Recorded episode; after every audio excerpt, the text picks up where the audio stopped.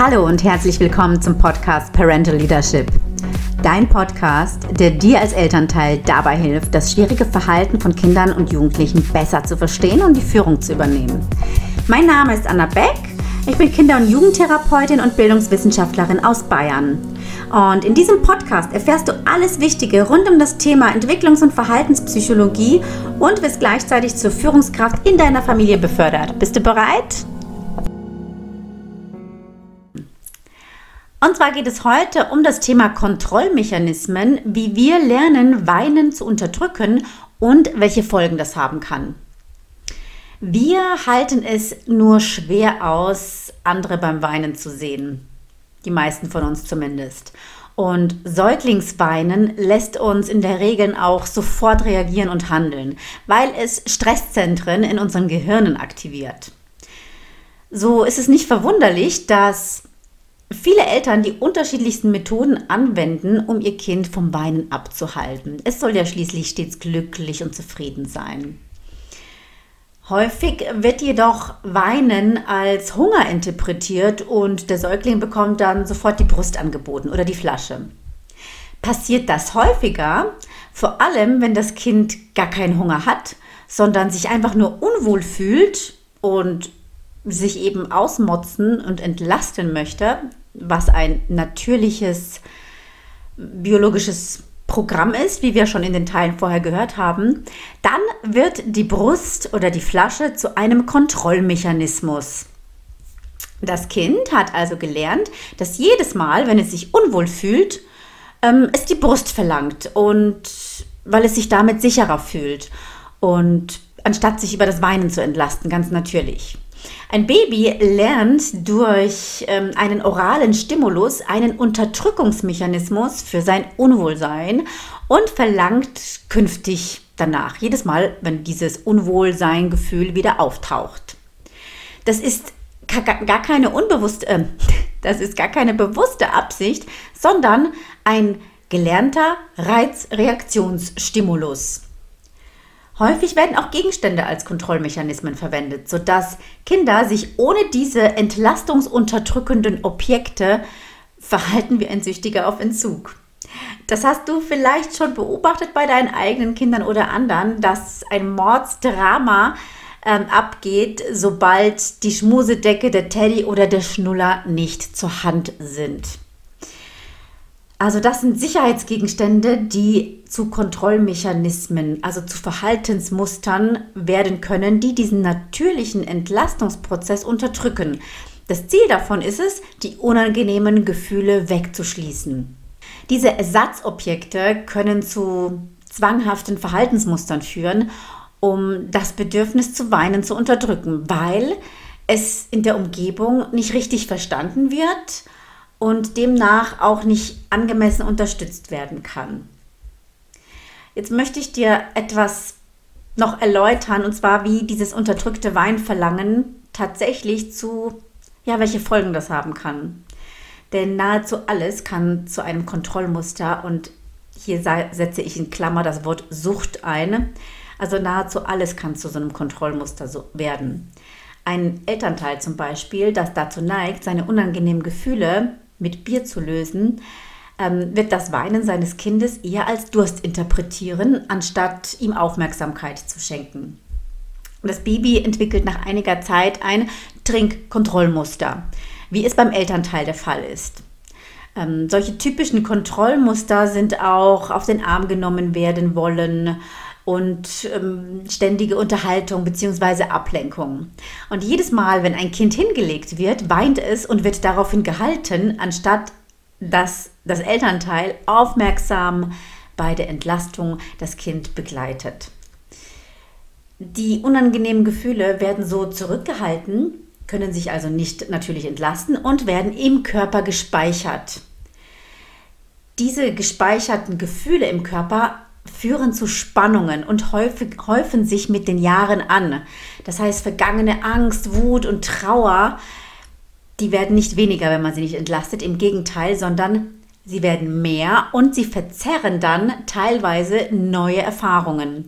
Die Realität, die wird dann durch eine Art Brille von diesen angesammelten, nicht entlasteten Schmerzen wahrgenommen.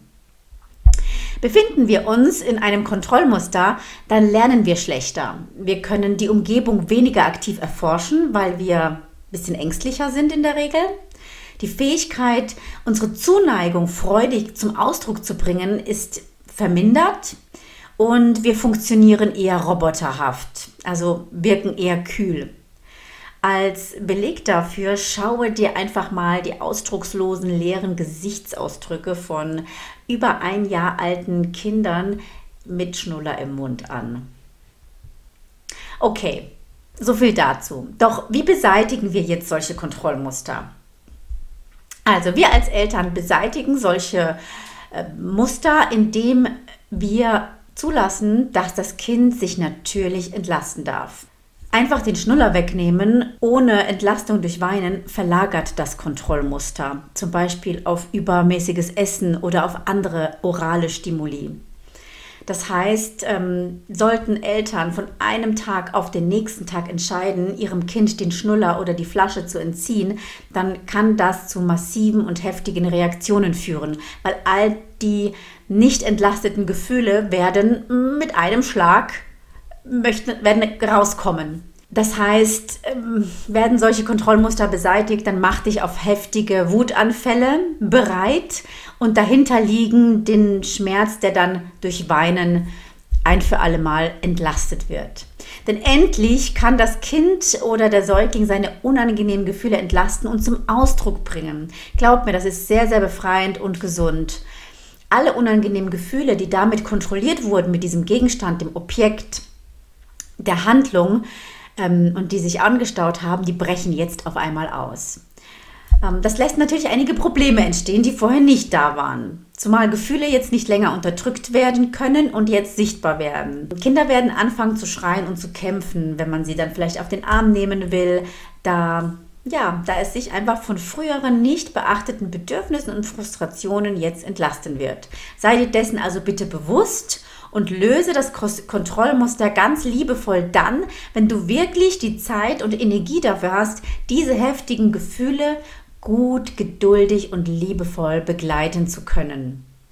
Du kannst dein Kind auch darauf vorbereiten. Und das ist ganz egal, in welchem Alter das ist. Selbst wenn das Kind noch nicht sprechen kann, kannst du ihm ganz liebevoll erklären, was du vorhast. Halte das Kind liebevoll fest und begleite es, indem du gut zuredest seine Entlastung.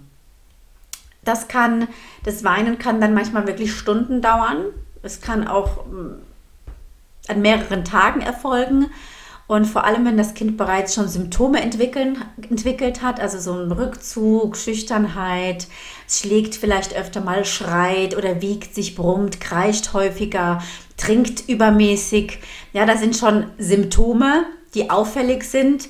Und vor allem bei diesen Symptomen mach dich auf heftige, auf heftige Reaktionen, wenn du diese Must, wenn du Kontrollmuster wegnimmst, mach dich da bereit.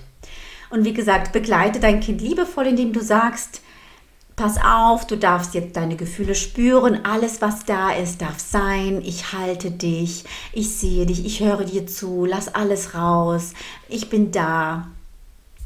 Und sieh es dabei liebevoll an, wie es, ja, wie es sich eben entlastet. Und wenn es dich selbst sehr berührt in deinem Herzen, dann halte deine eigenen Tränen nicht zurück. Lass sie fließen. Also es ist immer gut, wenn da irgendwas in den Fluss kommt, denn Starres ist nie gesund. Also alles darf fließen und alles darf da sein. Und jetzt möchte ich dir auch noch mal einen Unterschied mitgeben. Was unterscheidet jetzt Entlastungsweinen von Ausdruck von Bedürfnissen? Da Kinder benutzen Weinen auch als Kommunikationsmittel, wenn sie uns etwas mitteilen wollen. Und wenn wir das nicht sofort verstehen, dann ist die letzte Eskalationsstufe natürlich Weinen. Das muss nicht immer Entlastung bedeuten. Also gestillt werden folgt dem natürlichen Bedürfnis von Hunger und Durst und kann natürlich auch zu einem Kontrollmechanismus werden. Das gilt ebenso für körperliche Nähe, Schlafen, Sauberkeit. Also alles, wirklich alles kann zu so einem Muster werden. Und das natürliche Bedürfnis von einem Kontrollmuster zu unterscheiden, ist nicht immer so einfach. Also das erfordert wirklich sehr, sehr viel Beobachtung und Feingefühl. Einfacher ist es, Kontrollmuster zu entlarven, die keine echten Bedürfnisse sind. Zum Beispiel Schnuller ist kein echtes Bedürfnis. Teddy Schmusedecke, das ist nicht kein, kein, das sind keine echten Bedürfnisse. Also äh, die Brust, Essen, Trinken, das sind echte Bedürfnisse. Nähe, das sind auch echte Bedürfnisse. Da ist es ja, also da kann man schwieriger sagen, ist es jetzt Kontrollmuster oder ein echtes Bedürfnis. Aber bei den anderen Ersatzobjekten kannst du 100% davon ausgehen, dass das ein Kontrollmuster ist. Also alles, wonach dein Kind ganz akribisch verlangt, vor allem wenn es sich nicht wohlfühlt und quengelig ist, um sich selbst zu trösten, ist ein Kontrollmechanismus. Ein Säugling ist in aller Regel zufrieden, präsent, wach und lebendig. Mit der Ausnahme, dass es sich entlasten möchte, ja, dann wird es, die Anzeichen sind zuerst mal quengelig, ne, so, hm, Ausnahme auch Schlaf und Kontrollmuster, dann ist es natürlich nicht lebendig, zufrieden und präsent. Aber in der Regel ist ein Baby von Natur aus happy. Die Anhaltspunkte um ein Kontrollmuster zu entlarven, können sein die Stimmung. Also achte mal darauf, wie das Baby oder das Kind etwas möchte, etwas verlangt. Ist es entspannt, wenn es Schmusen einfordert? Dann kannst du davon ausgehen, dass es ein natürliches Bedürfnis ist. Und hat es sich verletzt oder ist gefrustet und fordert die Flasche, den Brust, äh, die Brust oder den Schnuller, dann ist es mit großer Wahrscheinlichkeit ein Kontrollmuster. Also biete deinem Kind einen geschützten Rahmen, in dem es weinen darf. Halte es liebevoll fest und biete eben diesen sicheren Rahmen, damit es sich entlasten darf.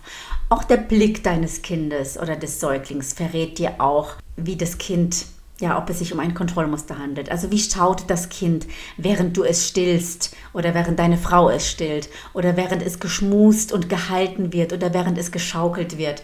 Ist der Blick eher leer und abwesend? Kannst du davon ausgehen, dass gerade Gefühle des Unwohlseins kontrolliert werden? Strahlt es hingegen ganz zufrieden, dann wird ein ganz natürliches Bedürfnis nach körperlicher Nähe befriedigt. Alles wunderbar. Also diese natürlichen Grundbedürfnisse nach Nahrung, Körperkontakt, Sauberkeit, ähm, körperliches Unbehagen durch Nässe, Kälte, zwickende Kleidung, wenn das alles beseitigt ist, also erfüllt ist, dann beantwortest du am besten jedes Weinen durch ruhiges Halten und volle Aufmerksamkeit. Du kannst zusprechen, alles darf sein, ich halte dich, ich bin da, ich sehe dich. Du darfst alles rauslassen, was da ist. Wenn du als Elternteil anfängst, deine eigenen Kontrollmuster zu erkennen und zu entlasten, wirst du wesentlich sensibler in dieser Fähigkeit werden, das eine von echten Bedürfnissen zu unterscheiden. Babys, die von Geburt an so viel weinen durften, wie sie brauchten, sind in aller Regel neugierig, präsent, sie fordern weniger und sind weniger weinerlich. Sie lassen sich gerne auf den Arm nehmen und sie lassen sich gerne berühren. Sie sind kooperativ, wenn ihre Bedürfnisse beachtet werden und sie genügend Selbstbestimmung erfahren. Sie können sich für entsprechende Zeit auch mit sich beschäftigen, ohne ununterbrochen Aufmerksamkeit zu fordern. Sie essen, was ihnen gut tut und schlafen ruhig.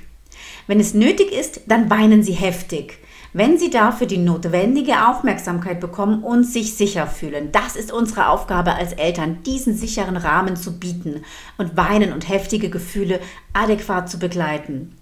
Und Kinder, die auf diese, die auf diese Beschreibung nicht zutrifft, die müssen mehr weinen, um sich von unangenehmen Gefühlen zu entlasten.